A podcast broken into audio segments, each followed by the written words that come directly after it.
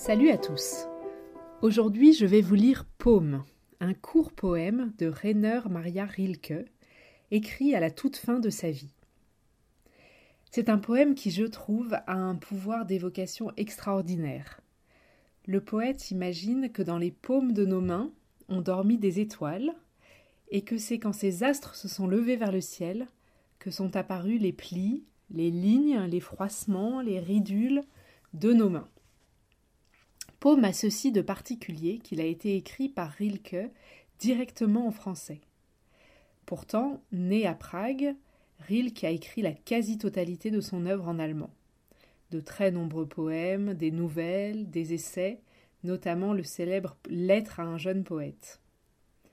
Il est déjà de son vivant reconnu comme un des, voire le plus grand poète allemand.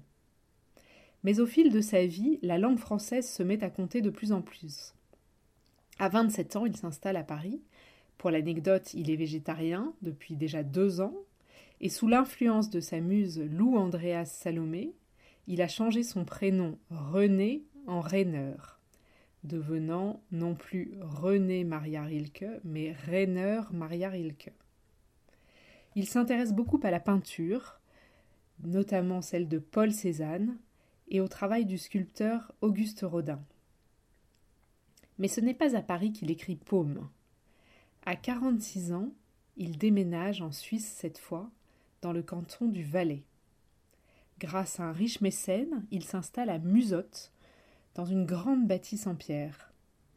Il vivra les dernières années de sa vie là, dans un petit hameau des Alpes, face à l'église du village, au pied du mont Servin et c'est ici que lui vient cette envie d'écrire des vers en français pour la première fois de sa vie.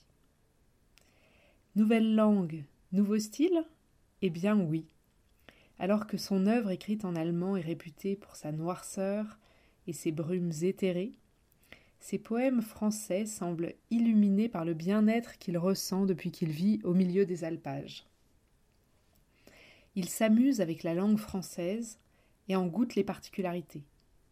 Le mot paume, par exemple, le réjouit, car il n'a pas d'équivalent en allemand.